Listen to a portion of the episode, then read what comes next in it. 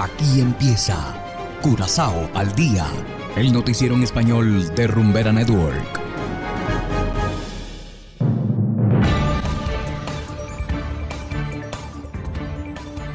Muy buenas tardes, estimados oyentes de Rumbera Network 107.9 FM. Igualmente saludamos a quienes nos escuchan en formato podcast a través de noticiascurazao.com. Sean todos bienvenidos a esta emisión de Curazao al Día.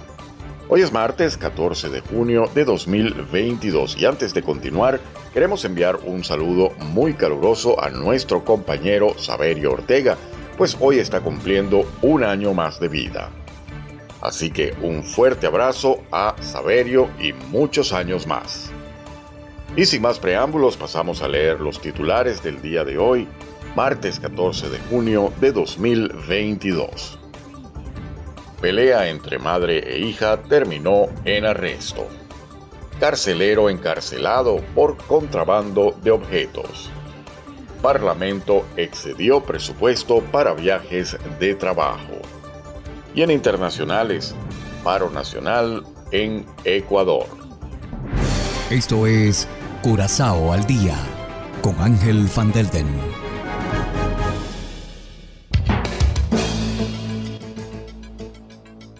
Empezamos con las noticias de interés local. Una pelea entre una madre y su hija terminó en un arresto el pasado fin de semana. La hija fue arrestada como sospechosa de amenazar a su propia madre. En este caso fueron los vecinos quienes alertaron a las autoridades luego de haber escuchado disparos.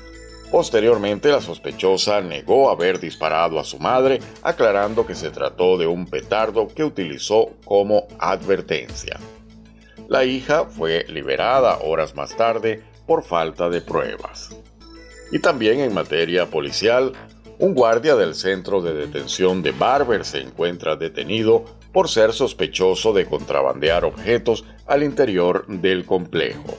Se trata de un hombre de 59 años de edad que introducía diferentes objetos para los reclusos. Así lo dio a conocer la policía en un comunicado de prensa.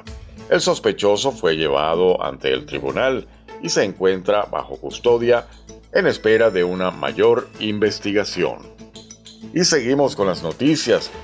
En el Parlamento han superado ampliamente el presupuesto destinado a viajes de trabajo, así lo informa el diario Amigo.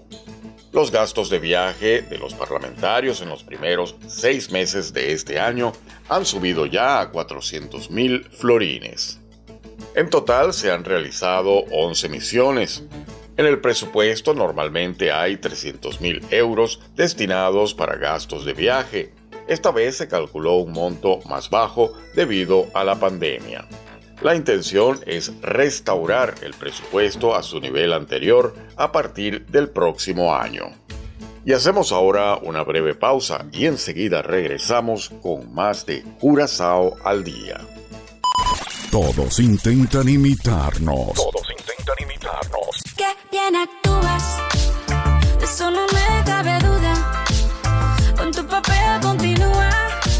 Y no lo pueden lograr.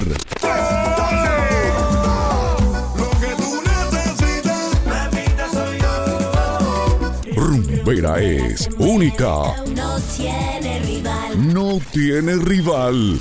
Ni lo intenten. Jamás nos llegan.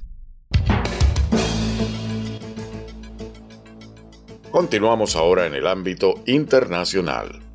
Un paro nacional comenzó este lunes en Ecuador.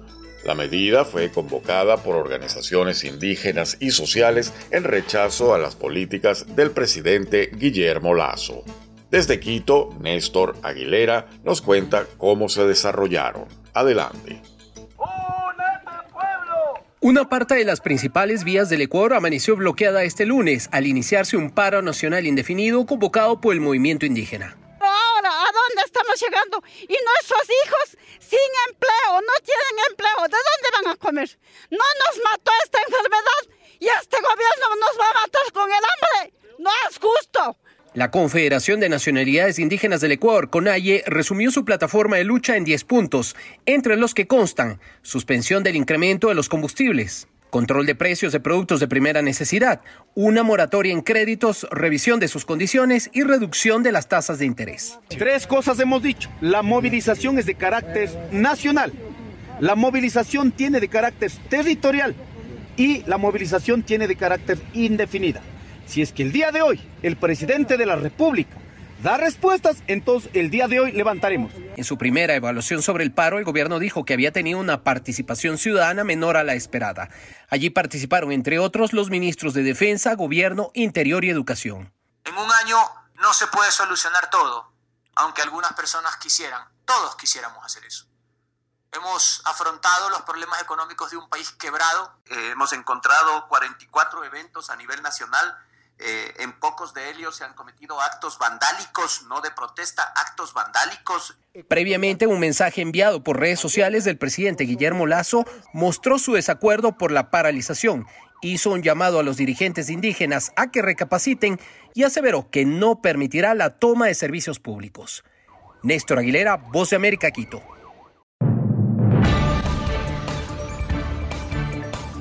Y bien, amables oyentes, de esta manera llegamos al final de Curazao al Día. No olviden que pueden descargar la aplicación Noticias Curazao, disponible totalmente gratis desde Google Play Store. Trabajamos para ustedes Saberio Ortega en el control técnico y ante los micrófonos Ángel Van Delden. Tengan todos una feliz tarde y será hasta la próxima. Aquí termina Curazao al Día el noticiero en español de Rumbera Network, 107.9 FM.